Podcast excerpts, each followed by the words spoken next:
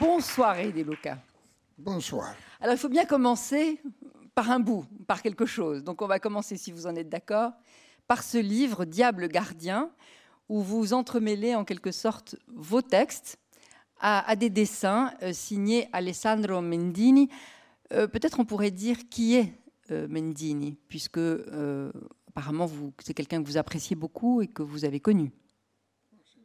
Que, je sache, c'était un grand architecte. Il n'est est plus là, il est mort. Mais il était un grand architecte et un grand dessineur. Et il, il dessinait des objets, non? Et une phrase de lui disait euh, Je traite les objets comme des êtres humains, je les fais sourire. Ces objets avaient un côté euh, comico-sympathique. Et on s'est rencontrés parce qu'on a voulu nous faire rencontrer. Et on s'est vu à une table un soir. Et nous n'avions rien en commun.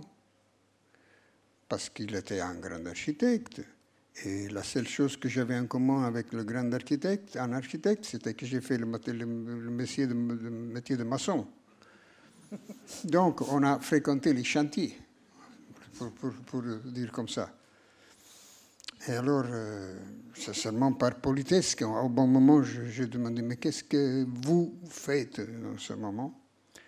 Et il, au lieu de dire, je participe à des à des manifestations, je suis invité par là, par ici, je fais un, bâtiment là ou là, dans ce moment, je fais des dessins de monstres.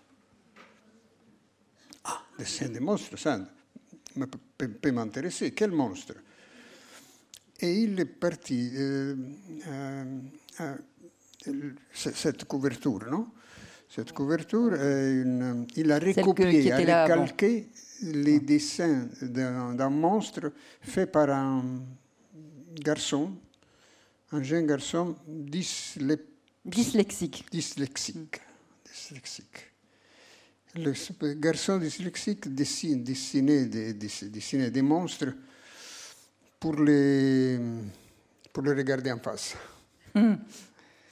Et c'est ça. Euh, c'est ça qu'on a.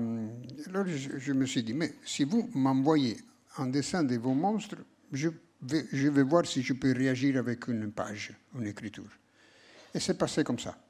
Et quel a été le premier dessin qui vous a envoyé? C'est celui-là ou c'en est un autre? Le premier dessin euh, regarde est, un ordre de, regarde que c'est quelque parce que mon premier monstre était le tremblement de terre. Si c'était ça, une espèce de village craqué. Et donc j'ai réagi euh, avec euh, la réaction d'un tremblement de terre. Nous, je suis d'un pays qui tremble régulièrement.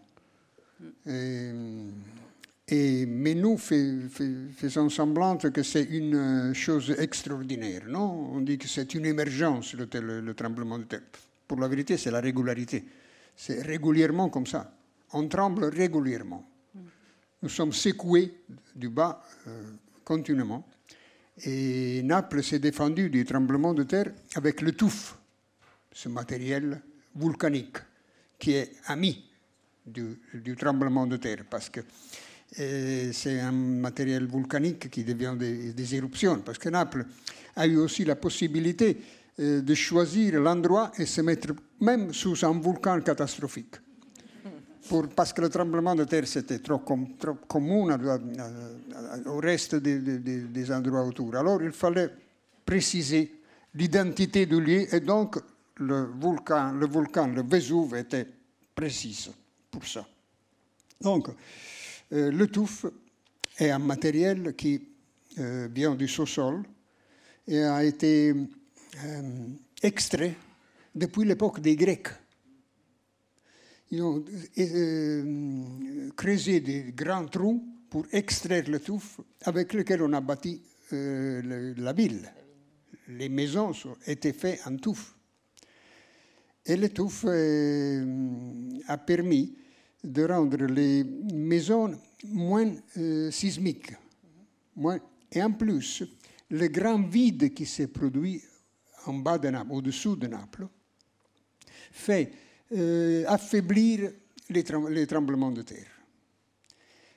Naples est une ville plantée sur le vide. Euh, régulièrement, il y a des, des trous qui s'ouvrent dans, dans la ville. Et, et, là tombent les, les, personnes, maisons, dans ces trous immenses qui sont en bas de Naples. Donc, le tremblement de terre a, été notre, euh, a, bâti notre ville, notre résistance au tremblement de terre et notre système nerveux. Le système nerveux napolitain est un système nerveux qui, euh, réagit très vite aux, sollicitations. Nous sommes prêts à laisser tout, donc, euh, évacuer les, les maisons dans, en, dans peu de temps une question de, minutes. Par contre, les éruptions, les éruptions, non, les éruptions euh, ont fait réagir les Napolitains d'une manière différente. La, notre ange gardien, notre saint protecteur, Saint Janvier, San Gennaro. Saint Janvier est un, un spécialiste un volcanologue parmi les saints. Parce que quand il y avait une éruption, le peuple napolitain, au lieu de s'enfouir comme font tous les peuples sous un volcan, faisait une, manifestation, organisait une manifestation. Direct, direct, directement vers euh, la lave qui avançait. Et avant, soit on mettait la statue de Saint-Janvier c'était un, volcanologue, Saint-Janvier. Le moment où arrivait sur le front de la lave, la lave s'arrêtait.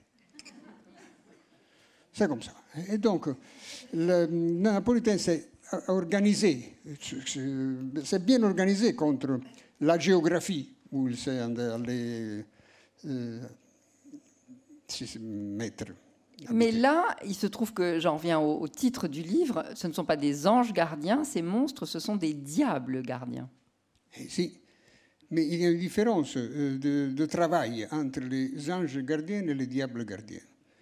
Les anges gardiens, parfois, sont absents, se distraient, ne sont pas là au moment où ils servent exactement la, leur intervention, leur protection. Par contre, les diables gardiens sont toujours là c'est comme ils, ils font le, le, tour de nuit, ils sont toujours là. Ils ne manquent jamais d'être présents. Donc, alors, on a commencé à les, à les dessiner et à les, et à les écrire. J'ai commencé oui. avec le tremblement de terre. Sauf que le, le, le, dessin, là je voudrais vous, vous citer, euh, vous dites dans la préface du livre, vous écrivez l'image à la priorité et vous écrivez Je suis sous la suggestion des lignes de son encre. C'est-à-dire qu'en fait, vous vous êtes en quelque sorte euh, soumis au dessin par votre texte. Si, si, si, complètement. Bah, c'est pas toujours, euh, c'est pas toujours si, évident pour un écrivain. C'est une espèce d'alliance que c'est produite. Mm -hmm. euh, moi, j'imagine toujours qu'il y a une compétition entre l'image et l'écriture. J'imagine qu'il y a une compétition l'image veut être euh, la plus forte et veut réduire l'écriture à une euh, légende, à une. Euh, l'image, elle s'impose plus vite, évidemment. S'impose, s'impose, oui. Et par contre, l'écriture prétend, veut que l'image soit une illustration. Mm. Alors ils font cette compétition. Mais ici, ici il n'y a pas de compétition. Ici, il a euh, la priorité, l'image, et après, mes réactions qui peut-être n'ont rien à voir avec l'image. Mais euh, ma réaction était immédiate. C'était comme si quelqu'un, comme on dit dans la psychanalyse, non euh, il te propose un nom et on, il, et on, répond tout de suite quelque, quelque chose à côté. Pour moi, c'était comme ça. Je voyais le, son image et tout de suite, j'écrivais la, la, ma réaction. Mais ça, donc vous, avez, vous n'avez quasiment pas corrigé après, pas, vous, vous, vous, n'avez, pas écrit, vous n'avez pas relu en, en réécrivant les choses.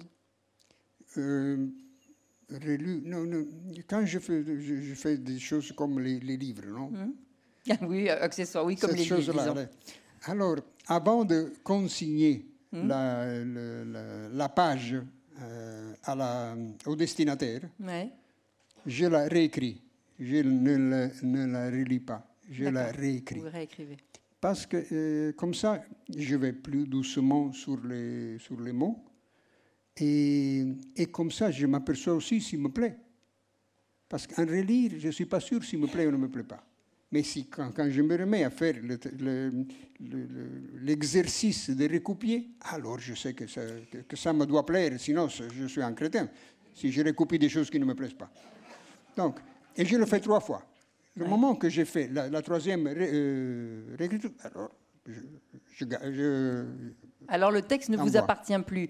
Et c'est ça qui est très intéressant aussi sur le processus littéraire, parce que ça vous aussi vous en, vous en parlez, vous dites que vos mots se mettent en voyage, c'est-à-dire qu'ils sont, ils sont indépendants.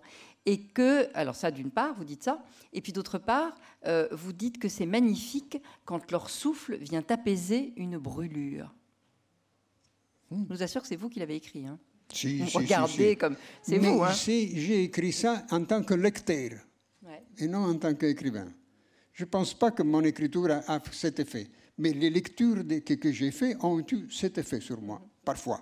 Pas, pas- pas Mais régulièrement. alors, quels mots ont, ont- ont- ont pansé des plaies, ont calmé des brûlures? Quels écrivains l'ont fait pour vous? Je je n'aime pas dénoncer des personnes. je suis resté Non, un peu réticent comme témoin. Été beaucoup interrogé sur, de- pour donner des noms dans mon, Mais mon là, passé. là, là, vous parlez de Je Ca- n'ai pas donné de satisfaction à ça. vous parlez de Camus et de la chute, vous parlez de Rimbaud, dont vous dénoncez, alors en quelque sorte, pour reprendre vos mots, la patience ardente. Ah, si, c'est magnifique. hein. Je suis tombé euh, touché, ému par cette idée que la patience soit ardente. C'est vrai, la patience arrive à être ardente. Et, à, cette- ce degré d'incandescence, se transforme en action, devient en action, l'attente et arme les, reflets, les, les, met en, garde. Donc, si, si, si. Je suis. Comme lecteur, je, prends des mots qui, me, qui secouent et j'essaie d'expliquer pourquoi se sont, s'est produit cet effet sur moi.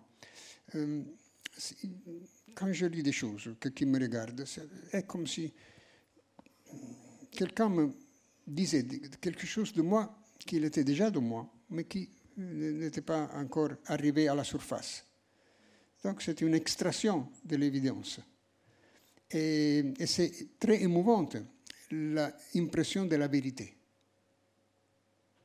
Parce que la vérité, c'est une émotion. Ce n'est pas une donnée définitive. La vérité dure quelques secondes. Le moment après est évidente. Mais l'émotion de la vérité est, est définitive.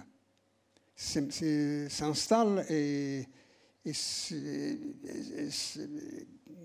devient une définition de la, vie, de la condition. Quand je me suis trouvé face la- à Marina Svetaeva, qui dit que dans la, existe, à côté de l'attraction terrestre, existe l'attraction céleste, dit Marina Svetaeva.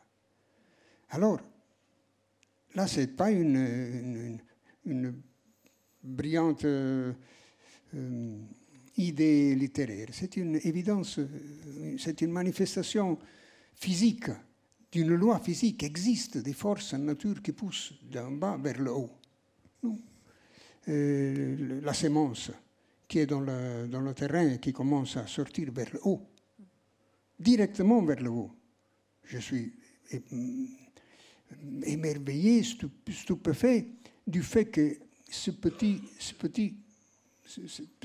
bout de vie qui est là-dedans, enterré sous une, une avalanche de terre, sait de quel côté sortir. au lieu de se disperdre pour, cher- pour chercher une sortie, ils montent directement dans l'obscurité dans la, dans la pression totale autour, ils montent directement vers le haut. Existe cette attraction céleste.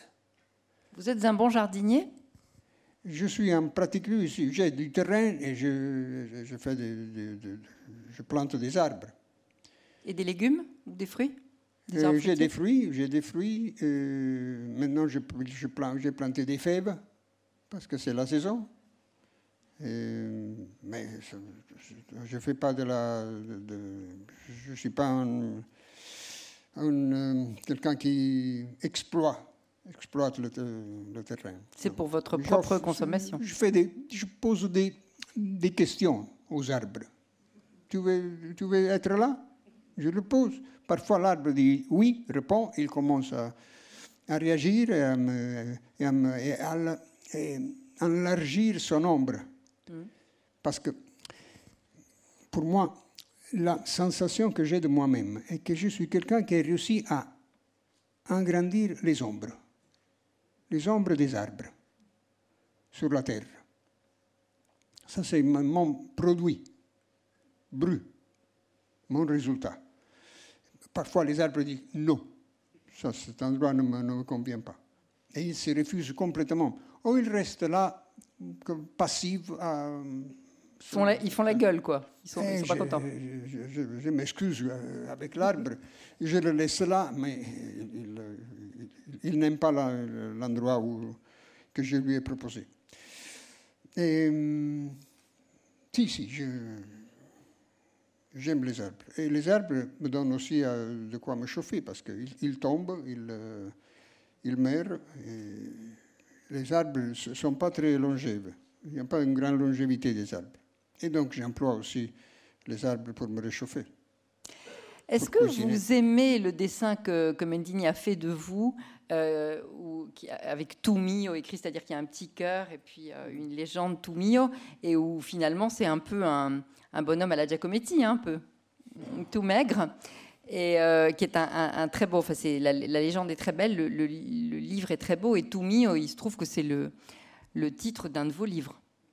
C'est un titre dans mon livre, euh, dans, dans un récit. Euh, oui, tous les, ces dessins m'ont fait réagir, m'ont- donné envie de réagir. Au compte de ces dessins, j'ai dit non, ça, le prochain, ça, je ne le veux pas. non, au compte. Euh, et le fait que je réagissais si vite, il l'agaçait un peu à lui. Parce que le jour même qu'il m'arrivait... le- Vous lui avait- renvoyez le texte. eh, si, parce que j'ai j'ai recopié. Donc il fallait qu'il Euh, redessine euh, un autre, une autre, alors, un autre alors j'ai compris que ça que c'était un peu, un peu trop euh, pressant sur lui. Alors je, je faisais attendre. Je faisais passer, passer quelques, quelques jours pour lui donner l'idée que je réfléchissais. C'est pas mon gendre. Mais comment est-ce que, à, quel âge à peu près vous avez une idée de quand vous avez commencé à écrire vraiment s'il y a eu un début parce qu'il y en a peut-être pas eu en Il y a fait. eu un début précis. Un début précis, un, un jour, une heure? 11 ans. À 11 ans. C'était sur les poissons? C'était une histoire sur les poissons? L'histoire des poissons. L'histoire des poissons en contradiction, en esprit de contradiction avec euh, Phèdre, avec les récits des animaux de Phèdre, qui prenaient les animaux et les faisaient devenir des marionnettes des, des êtres humains. Alors j'avais écrit une histoire d'un poisson qui ne connaissait rien des êtres humains, qui niait l'existence des êtres humains. Et les autres poissons qui disaient qu'il avait vu des êtres humains, ils disaient non, vous avez vu des hallucinations, ils sont des extramarins qui n'existent pas. Mais je ne me souviens pas co- comment terminer. Moi, c'était euh, mon, mon- mon premier. Il est quelque part ce texte. Non, non, non, non. Il a jamais été publié. Non, non, non, non, non. Mais il s'est perdu tout de suite. Ah, il s'est perdu. Non, j'ai il s'est perdu. Vous l'avez perdu. hein. Vous l'avez perdu. Il s'est pas perdu tout seul. Non, non, non, moi je l'ai perdu. Bah, vous, vous ah, je perds perdu. tout. hein. Ah, vous perdez tout. Ah, je perds tout. Je me fais des perquisitions ré- régulières, moi. quand je sors de là, ou quand je, toujours, je Vos perds tout. clés, votre téléphone, Si, si, tout si, ça. les clés, le- Les lunettes, tout. À la maison, chez vous, on, lisait des, livres? Vos parents avaient des livres? Euh, Votre père vous a, vous a fait aimer la littérature? Mon père m'a fait trouver une, une, chambre pleine de livres. avant que je, que, que, que, je, avant ma naissance, il, il, était déjà prêt. Ma chambre était la chambre des livres de mon père. C'était pas pour moi. Donc j'ai habité dans ce petit couloir euh, des, des, livres de mon père. Donc c'était là, c'était cette magnifique tapisserie était un grand bon matériel isolant. C'était l'endroit le plus silencieux de la ville de Naples. Donc j'ai aimé ce, Avant de commencer à lire, euh, euh, j'aimais le, ce produit. J'aimais le papier. Hmm. J'aimais la, tourner les pages. Mon père achetait des livres en tonce, comme on dit des livres qu'il fallait les couper. Ah oui, absolument. il n'y a plus ça maintenant. Il n'y en a plus. Mais, il y avait euh, régulièrement, parce que j'ai l'impression qu'il coûtait, coûtait, moins cher. Mm -hmm. pas, j'ai ce souvenir. Et donc, moi, je coupais cher les coupes.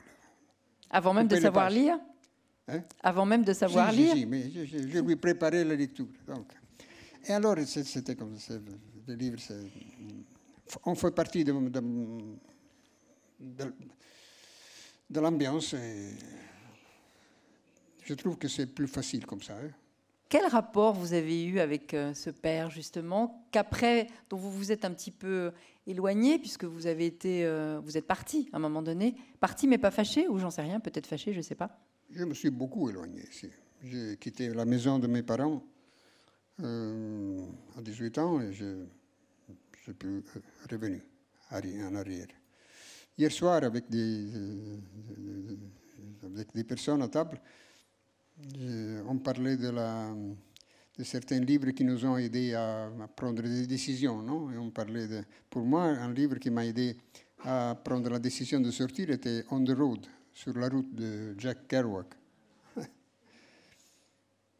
Peut-être ça parlait à ce petit, côté de mon sang euh, américain, parce que je suis euh, un peu américain. Ma grand-mère était américaine. Et donc, j'ai un quart de sang américain s'est perdu dans, mon, dans mes bifurcations sanguines. Ça s'est déjà perdu, donc vous êtes destiné à perdre les choses. si, mais euh, parfois, il, euh, le moment, à 18 ans, il, y avait cette réanimation du, du sang américain. Kerouac m'avait invité à sortir aller à prendre le chemin euh, de la liberté, qui était un chemin horrible, parce que c'était un désert, la liberté.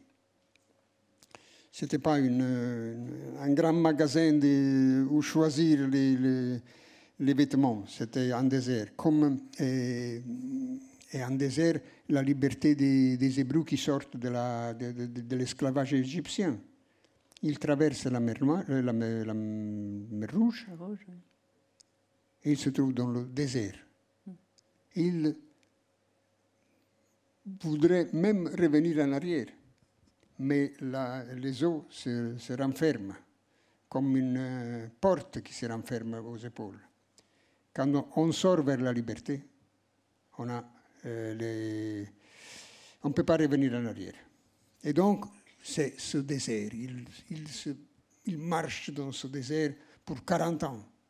Une, si on, on, on regarde les, les, les, les étapes d'Israël dans le désert, la quarantaine d'étapes d'Israël le désert, c'est le zigzag d'un ivrogne qui ne trouve pas la, rue, la vie de la maison, sa maison.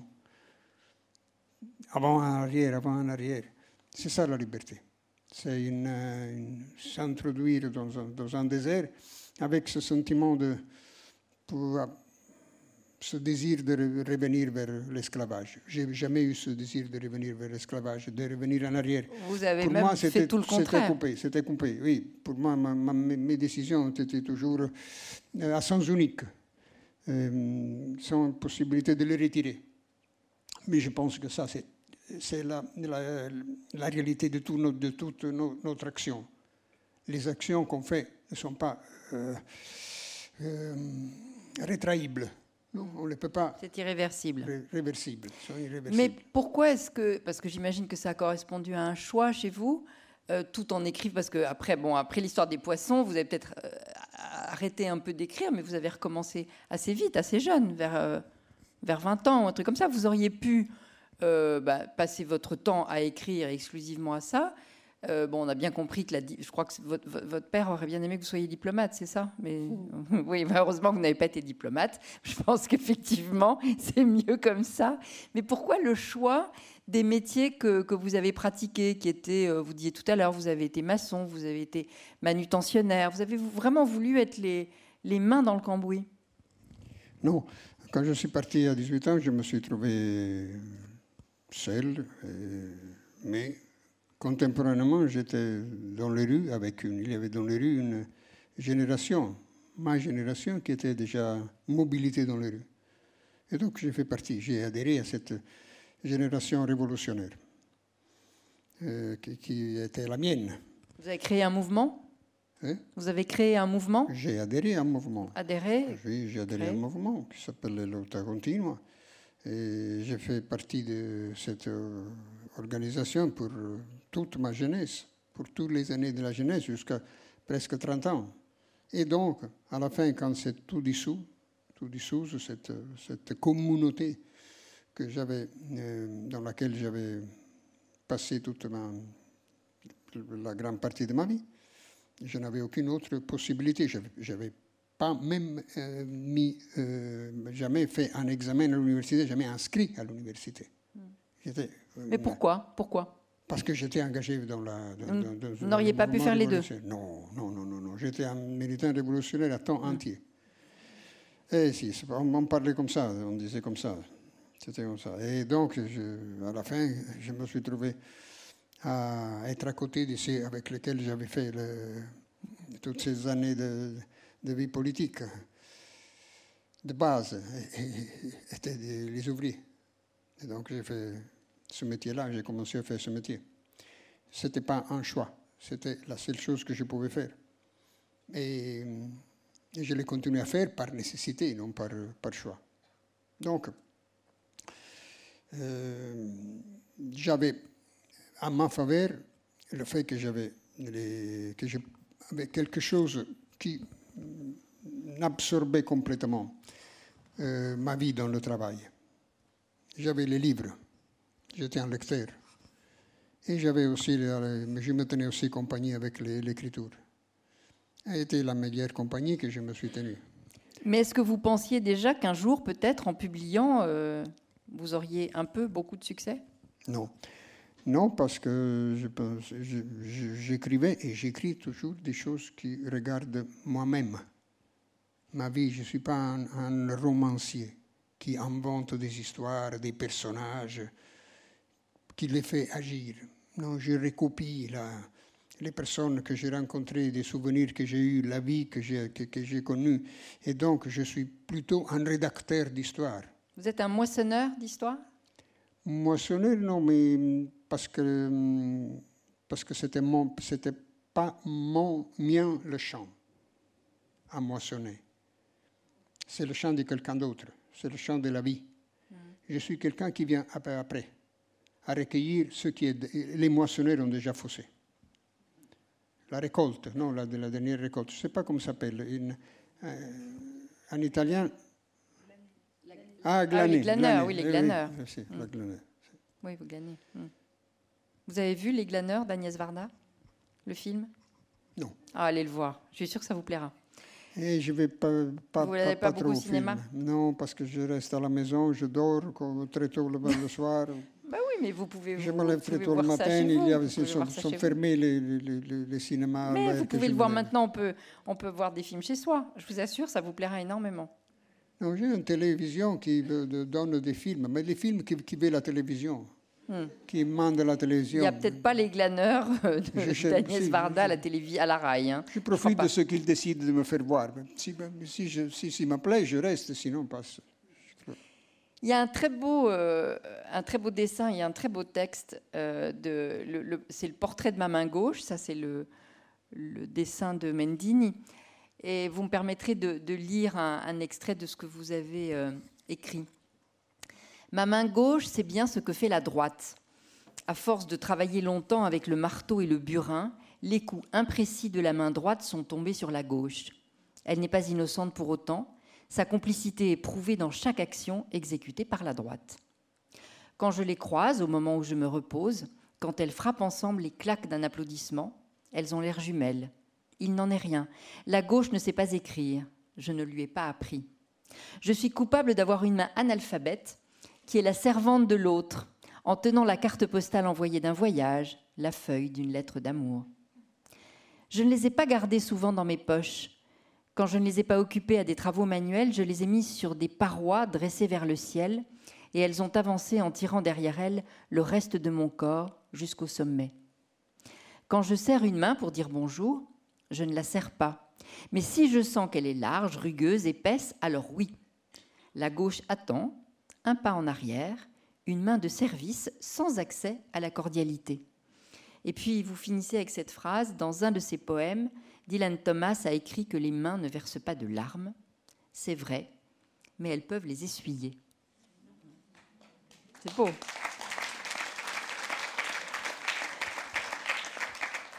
Elles vous ont beaucoup servi justement, ces, ces mains, dans votre travail Oui. Et, et donc pour moi, la main, ce n'est pas un outil. Hmm.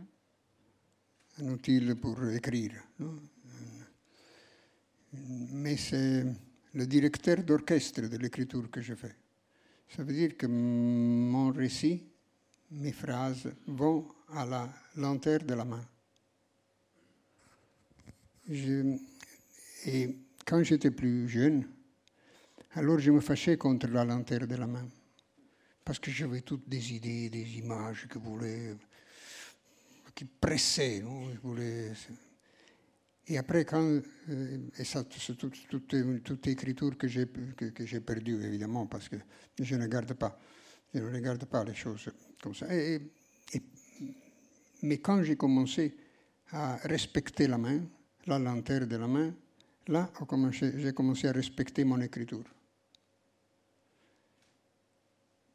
Était toujours un moment de bonheur pour moi, dans une journée de travail. Donc, c'était que ce, petit bout de temps sauvé d'une journée prise et vendue. Euh, à travers ma force ouvrière qui vidait toutes mes énergies, parce que je ne m'épargnais pas sur le travail. Mais c'était la possibilité d'écrire une page, une demi-page, qui m'était tournée dans la tête pendant que je faisais le, travail, ça me donnait comme la sensation de faire quelque chose pour moi, qui, un petit temps sauvé qui avait aussi la, la force d'être à contrepoids de tout le reste. Donc pour moi, mon écriture a été euh, toujours le contraire du mot travail. A été toujours le contraire parce que c'était la euh, possibilité d'arracher à la, à la journée une, un morceau. Un morceau de grâce, en quelque sorte. Sauvé. Mais est-ce que ça vous a aidé à vous connaître, d'écrire? Non, parce que je ne suis pas intéressé à me connaître. je suis intéressé à connaître les autres. Voilà, parce que connais-toi toi-même, euh, vous, vous, reprenez l'injonction, ou en tout cas le conseil de Socrate dans le livre, et vous vous dites non, je ne veux pas me connaître moi-même. D'abord, connaître, connaître, toi-même. C'était inscrit sur, la front, sur le front du, temple de, euh, à Delphes. Et ça veut dire, fais attention à toi qui es, à, ton poids, à ta présence. Qui es-tu pour entrer dans la maison du Dieu? Donc c'était un acte d'humilité demandé. Socrate l'a transformé dans un acte de, puissance. Non, connais toi-même. quelle exagération. À fur et à mesure que j'avance dans les années, les moi-même se sont multipliés. Je suis devenu très nombreux. C'est une foule. Et autre à moi, il y a toute la foule des absents, ceux qui, qui, qui n'existent plus, et qui se retrouvent dans moi, et qui habitent dans moi et qui, et qui, ont leur espace et qui décident euh, souvent d'intervenir. De, et comme, euh, est l'intervention? À travers un bout de mémoire. Dès que j'oublie tout, alors il y a ces absents qui, se font, qui me donnent un bout de mémoire. Alors je, je suis ému par la, par ce, ce, ce, coup de, grâce de la mémoire. Et, pour faire durer le temps de, cette euh, mémoire, je l'écris. Je commence à l'écrire. Et comme ça, je, suis à, à nouveau avec, euh, avec ces personnes. Donc toute mon écriture est une écriture qui vient de, suggestions de cette foule qui est euh, à l'intérieur et qui ne me permet pas de me connaître me, me permettre de m'ignorer, de m'éviter. Je, fais l'air espace avec l'écriture et je me retire. Des identités multiples, donc, apparemment, euh, c'est ce dont vous, venez de parler, à un moment où euh, c'est tellement euh, difficile de parler, de, où, on, où, on, veut assigner les, les uns et les autres à une identité, non? Vous ne trouvez pas? On veut nous on veut nous donner, euh, c'est presque une identité quasiment génétique parfois qu'on voudrait nous. Ben, l'identité, c'est quelque chose qui regarde pour moi un acte administratif. Je, dois répondre d'une seule identité. Je ne peux pas dire que je suis une foule parce que le, système anagraphique tomberait malade. Pour... Donc, pour moi, l'identité est, est, ce qui est écrit sur un papier. C'est fin de l'identité pour moi. Chacun de nous est une multiplicité. C'est pas très intéressant l'identité au fond.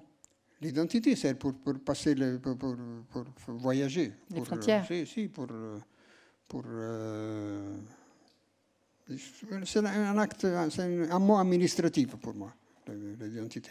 Je regarde l'heure parce que si on, si on prend trop de temps, on, va se faire gronder parce que je voudrais euh, qu'on passe un petit peu de temps, si vous en êtes d'accord, et vous, j'imagine que ça vous intéressera aussi, à parler d'une question qui nous, préoccupe, euh, qui nous, attriste euh, et qui, nous met dans un état d'effroi euh, total, c'est la, guerre en Ukraine. Il se trouve, et je, ne dévoile pas de secret, puisque vous avez écrit pour le journal Le Monde en, en, revenant, vous êtes allé avec une ONG, vous êtes allé en Ukraine, vous avez fait d'autres voyages auparavant, vous avez convoyé un certain nombre de camions, etc. Mais là, vous êtes allé avec une ONG.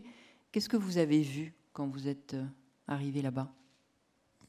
Et c'était à quel moment exactement? Euh, Il y a des, semaines. Mais je suis allé à la frontière, euh, c'est passé en Ukraine à travers la frontière roumaine. Mhm. Et donc il y a une, une, un fleuve qui sépare la Roumanie de l'Ukraine. C'est juste un pont donc, qui relie les deux pays, en quelque sorte. Un, fleuve, il y a un, il y a, il y a, il y a un, pont, c'est un, terrain vide, un terrain de, de personnes, mhm. parce que la frontière est d'un côté et l'autre frontière est de l'autre côté. Mhm. Et ce pont était plein de jouets. Quelqu'un avait mis par terre sur le... Sur le des jouets d'enfants? Des jouets d'enfants. Pour euh, accueillir de cette manière les enfants qui arrivaient de l'Ukraine. Et qu'il il avait déjà nommé le pont des, des jouets. Et hum, qu'il les enfants ukrainiens laissent là, ne, ne, l'emportent pas. Mais lui donne, donne l'impression d'entrer dans un, dans un pays de, des jouets.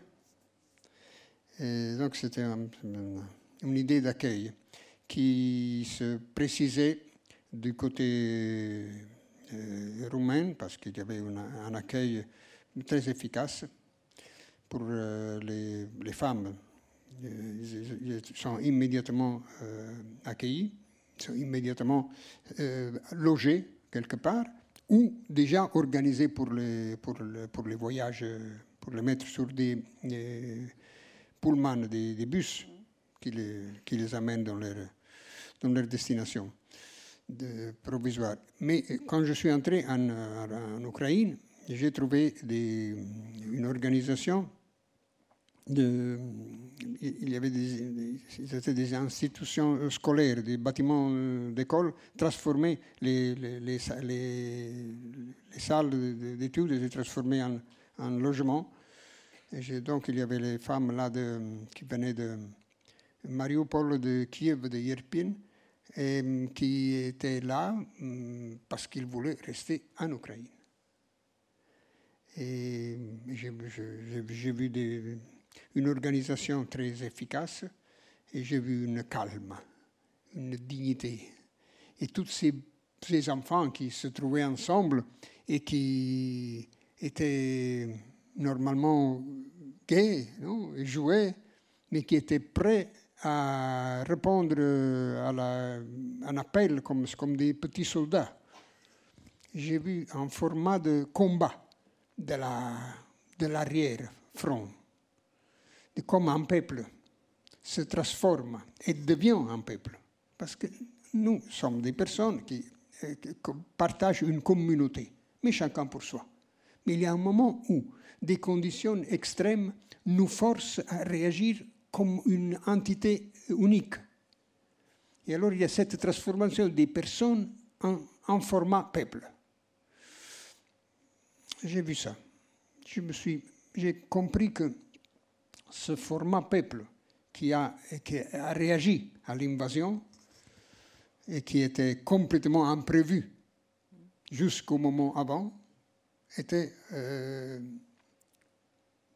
invincible. Invincible, c'est-à-dire que moralement. Mais aussi pratiquement. Les, oui, mais euh, même s'il n'y a pas de victoire militaire, l'Ukraine a gagné sur ce plan-là, sur ce terrain-là a, gagné, a, a, réagi avec Une, un, un, format d'unité et de patriotisme qui n'existait avant. Et tout le, tout le milieu philo-russe qui était vaste en Ukraine, en Ukraine, vaste et puissant, est complètement passé euh, dans la résistance de la, contre l'invasion. Non, il y a eu aussi des, des, de force sur le, plan militaire, parce qu'il se sont retirés, l'armée russe. Euh, et, les, massacres qu'on qu voit, ben les massacres ont, sont faits par des, armées qui se retirent. Sont faits des armées qui se retirent et qui savent qu'ils ne pourront jamais revenir là. Ce sont des massacres par ritorsion, par euh, rage, par colère. Ils tirent sur n'importe qui arrive en vue. Mais ce sont des massacres qui dénoncent la faiblesse. C'est une armée qui se retire qui fait les massacres. Donc les rapports de force sur le terrain militaire, ce sont plutôt euh, sinon renversé, équilibré, équilibré. Et le fait, par exemple, que qu'il y a une grande force contre-aérienne empêche l'incursion, euh, l'emploi de l'aviation russe, qui peut tout simplement envoyer des missiles qui sont très coûteux et efficace, mais l'aviation, la possibilité de bombarder à, tapis euh, avec beaucoup d'efficacité euh, une, zone est, est, interdite à travers cette force contre-aérienne. Et toutes les destructions sont des, sont des destructions d'artillerie de terre, sont faites par l'artillerie de terre. Donc il y a un équilibre maintenant entre, les forces. Et la seule possibilité de paix pour moi, c'est que l'équilibre arrive à une, condition de euh, impossibilité de surmonter l'un l'autre. Quand sur le terrain, euh, euh, les rapports de force euh, s'égalisent, alors là, il y a, il y a que euh, faire une traiter la, une, une sortie, une, une condition finale. Bah, c'est plutôt euh, rassurant ce que vous nous dites dans l'horreur. Ça veut dire qu'il peut y avoir une solution euh, autre que, que, je ne sais pas, qu'une guerre nucléaire, qu'une, que des, des, milliers de morts encore et encore, euh, et qu'une une guerre qui s'éternise. Il y a toujours une, une, une, solution parce que les guerres finissent toutes. Mm. Toutes les guerres finissent. Et, donc, euh, même celle-ci finir, à, la, finir.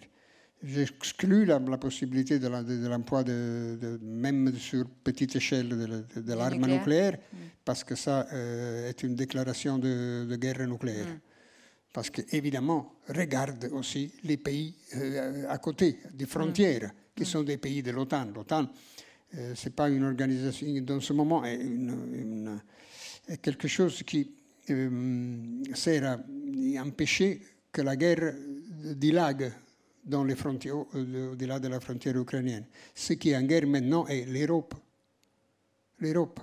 L'Europe est devenue ce. ce, ce Mais ce, là aussi, vous disiez que les Ukrainiens euh, ont fait peuple. Est-ce qu'il n'y a pas aussi quelque chose de cet ordre-là en Europe? Vous Oui. aviez écrit. euh, vous, vous- avez écrit un, texte très intéressant que je vous recommande de lire chez, chez Gallimard. C'était dans la, collection Tract. Vous avez écrit euh, des choses euh, tout à fait passionnantes sur, euh, ça. Est-ce que maintenant, euh, là où on avait peut-être une, Europe plus administrative, euh, est-ce qu'on peut avoir une Europe plus charnelle avec ce qui arrive? Plus, je sais pas. pas C'est passé comme ça. C'est passé comme ça. Et, le moment où il y a eu l'invasion, non? Bon, les données euh, qui étaient à la base de l'invasion étaient assez claires. L'Europe était une expression économique qui n'avait pas réagi à l'occupation de la Crimée, n'avait n'avait pas réagi à la déclaration unilatérale d'indépendance des républiques du, du- du Donbass. La donnée était que l'Europe aurait resté, on pouvait faire une, une, une- une- arriver à Kiev triomphale, régler les- les- Donc, la situation. Poutine a pensé qu'il pourrait faire en Ukraine ce qu'il a fait en Crimée, c'est-à-dire euh, Si, parce, très, que, très parce que vite, quoi. la donnée était Ouais. celle. Mais toutes ces données sont vraies jusqu'à preuve contraire. Tout à coup, l'Europe a réagi Mm. et, et c'est est passé d'un jour à l'autre. Une normale expression économique de l'intérêt commun des, des- des- des finances européennes à une expression politique a réagi avec tous les moyens possibles, en considérant l'Ukraine une part de, de- part de la, de la culture et de la, et de la- oui. l'entité européenne. Entité européenne. Et donc a réagi comme une unique euh, force, a réuni avec les sanctions, avec la fourniture d'équipements militaires. Et le fait est que nous, maintenant, nous sommes dans une- déjà dans une économie de guerre. Mm. Parce que l'inflation euh, monte et la- l'approvisionnement d'énergie doit être, euh, comme, devrait être rationné. Ça, ce sont les, les caractéristiques d'une euh, d'une économie de guerre. Et est-ce que politiquement, ça peut aussi changer quelque chose sur le plan des, des- des équilibres? Par exemple, l'Italie, qui depuis le, le départ de Merkel semblait euh, euh, se, se rapprocher plus de la France pour peut-être contrebalancer le, le poids allemand. Est-ce que tout ça va se répartir, selon vous, euh, un, peu, un peu autrement, en fonction des peuples? Non, non, non. C'est une, Non. une- c'est la fin de la, de, de- de la, de la diplomatie entre Européens. Mm. L'Europe euh, maintenant agit comme un seul, euh, comme un seul corps Mm. euh, politique. Vous n'ignorez pas qu'il y a une. D'abord, je, voulais quand même dire une chose parce que je vous remercie beaucoup d'avoir parlé tranquillement de ce sujet parce que c'est pas c'est pas évident et d'ailleurs dans l'article du Monde vous disiez vous-même l'état de stupéfaction qui était le vôtre en, en rentrant chez vous et que vous, vous, vous, vous avez dit aussi que finalement vous aviez compris votre père qui des années plus tard qui lui ne voulait pas parler de la guerre. Quand on a assisté à des scènes de guerre ou quand on a vu un pays en guerre et des, gens qui en souffraient, c'est très difficile d'en parler en fait. C'est presque intransmissible. Euh, bon, j'avais déjà fait dans les années 90 des, beaucoup de, dizaines de voyages comme chauffeur dans la guerre de Bosnie avec des autres organisations de, de bénévoles. Donc là, j'étais déjà entré dans la, la guerre. Euh, dans l'intérieur d'une guerre euh, très minutieuse, très, efficace quant à destruction. Mais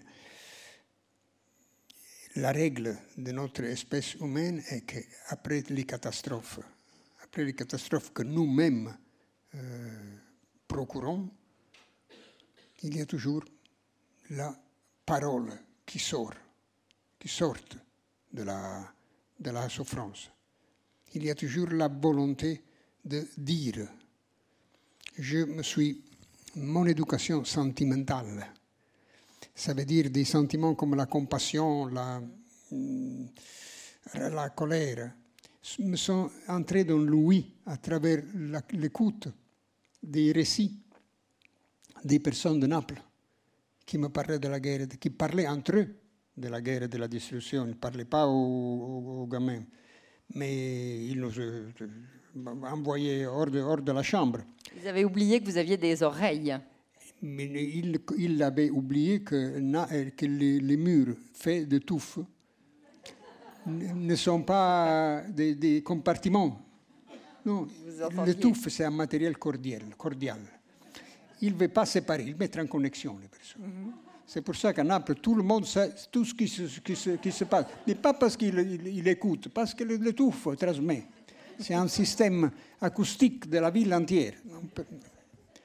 Et, et donc, je, ces récits, il disait les, les, les, histoires, il les disait, il les redisait, il répétait. Et à fur et à mesure de les redire, il, euh, avait la, il pouvait les réduire, les réduire, les transformer en, en compte rendu.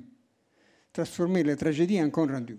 Mais ça, c'est une chose que l'humanité a toujours fait. Mm. Depuis Homère, non il y a la guerre de Troie, cette grande destruction. Mais Homère commence à dire chante mon, ma, ma déesse de la, lit la, la, la, colère funeste d'Achille, non, chante, transforme en chant. Et la plus grande destruction que s'est produite en Europe, la destruction des Juifs d'Europe, a eu comme sommet littéraire un, euh, poème qui s'appelle Chant du peuple juif mis à mort, de Itzhak Katzenelson qui la, qui est la chose pour laquelle j'ai voulu apprendre le yiddish pour le traduire, ce chant, qui était déjà traduit en italien, mais mal, selon moi. Et donc, je l'ai. Je l'ai Et combien de langues vous parlez? Parce que vous parlez le russe aussi. Non, je me tais dans toutes les langues du monde. mais je peux lire quelques langues, quelques lire quelques langues, mais Lesquelles je ne parle pas. Ah bah, c'est, déjà bien de pouvoir les lire. Quelle ouais. langue vous lisez? Le russe? Les Russes. Alors, on ne va pas vous, vous, demander de dénoncer des, des, auteurs qui vous ont, des auteurs russes. Qui, oui, mais ben, je, je l'ai dénoncé aussi. tout récemment parce que je voulais expliquer la, le fait que des grands écrivains et ukrainiens ont toujours écrit en russe. Hmm? Non? Hmm? Gogol, hmm? Bulgakov, Babel. Babel, vous, vous l'aimez particulièrement, lui? Hein? Vous l'aimez particulièrement, Babel? Babel, je l'aime particulièrement parce que, c'est, parce que Napoli et Odessa, c'est la même chose se sont des, des, des, des, villes avec le même climat, les mêmes bandits, c'était une villes. les mêmes marins. Donc en plus, à, Odessa, on a été, a été écrite la musique du O Sole Mio. A été écrite à Odessa. Non, voilà, là, c'est une question personnelle. Mais le plus grand de tous, les écrivains du XXe siècle russes, c'est Vassili Grossman. Vassili Grossman de Bierdyshev, mm. un village d'Ukraine. Mm. Donc, c'est, si, si, je, peux le dénoncer parce qu'ils ils démontrent que, la, que cette guerre était une guerre intimement fratricide, plus que les autres guerres, plus fratricide encore que les autres guerres. Fratricide à la manière de Caïn et Abel, qui étaient frères de sang. Ils sont frères de sang, les Ukrainiens et les Russes. C'est vraiment une tragédie. C'est une tragédie plus acharnée de celle d'une guerre euh, pour de... Il y a un vers de Brodsky Joseph Brodsky, c'est un poète russe, qui dit que la, au monde n'existe pas des causes, existent seulement les effets.